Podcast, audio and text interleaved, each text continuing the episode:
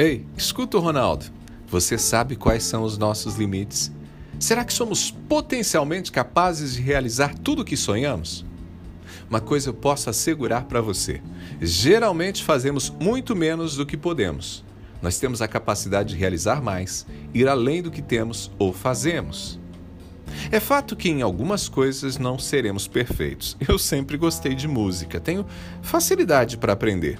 Mas eu sei que, por mais que eu estude, que eu me dedique, eu nunca serei um gênio da música, nunca vou encantar ninguém como músico. Por isso eu acabei optando por ter a música como um passatempo, como um hobby. Ainda assim, eu sei que se me dedicar aos estudos de música, eu sou capaz de ter uma técnica que não vai me deixar passar vergonha. Isso também vale para você, mesmo que você não seja um apaixonado por música. E vale, gente, para todas as áreas: a cozinha, o esporte, a oratória, enfim. Você e eu, nós podemos fazer muitas coisas. Mas o que nos limita? Escute, geralmente três coisas nos limitam. A primeira são as próprias circunstâncias ou as condições da própria natureza. Vai haver ocasiões em que não há nada para fazer, não tem como mudar.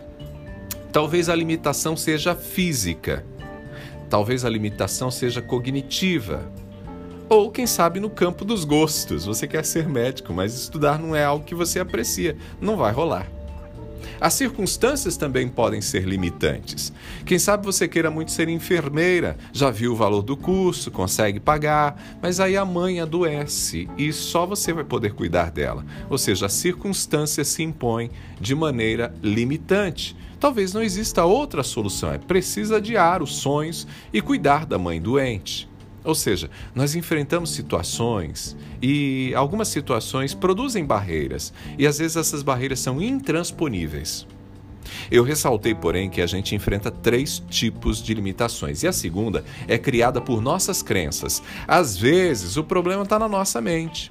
Nós não nos achamos bons o suficiente. Ainda na semana passada eu tive uma conversa com um dos meus alunos. Ele tem apenas 20 anos, gente, mas ele acha que é incapaz de aprender. Ele acha que é um desastre na vida, que não tem sorte, que não vai dar certo, nada vai dar certo para ele. Esse tipo de visão é muito complicada, principalmente em alguém tão jovem. É um desafio reprogramar a forma desse garoto e de pessoas que pensam como ele, de, de reprogramar a forma de enxergar a vida. É difícil. Mas, no caso do garoto e de mais um monte de gente que eu conheço, essa limitação ela está na mente. A limitação vem das crenças que foram construídas ao longo da vida. E nossas crenças, por vezes, nos sabotam quando ficamos preocupados também com o que as outras pessoas vão pensar a nosso respeito.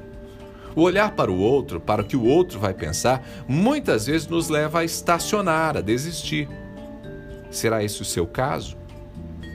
A terceira limitação que nos impede de realizar os nossos sonhos é a pouca ou nenhuma disposição para o aprendizado.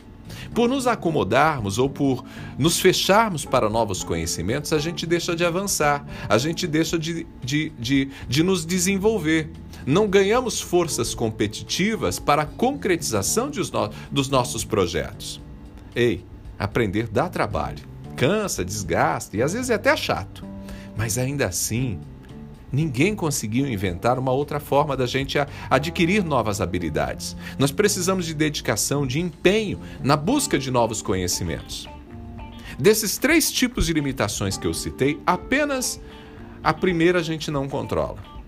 Existem circunstâncias e a própria natureza que podem criar barreiras intransponíveis, como eu disse.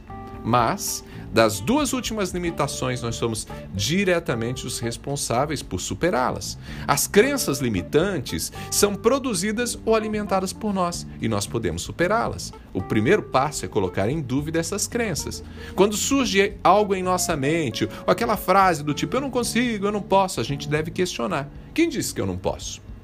Quem disse que eu não consigo? Eu gosto de lembrar de uma passagem bíblica. Quando Moisés morreu, Josué, escolhido como substituto, estava inseguro. Então Deus chega para Josué e diz assim: Seja forte, corajoso, não se apavore, não desanime, pois o Senhor, o seu Deus, estará com você por onde você andar.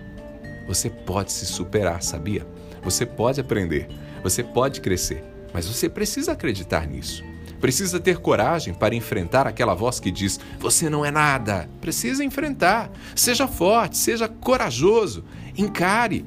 Não se apavore, não desanime. Você não está sozinho. Você não está sozinha. Muita gente pode dizer que você é incapaz, mas Deus diz: Eu te fiz um vencedor.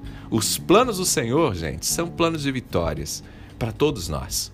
Quando os pensamentos de derrota, de fracasso, de medo começarem a invadir a sua mente, questione esses pensamentos. Enfrente e diga: Eu posso, eu consigo.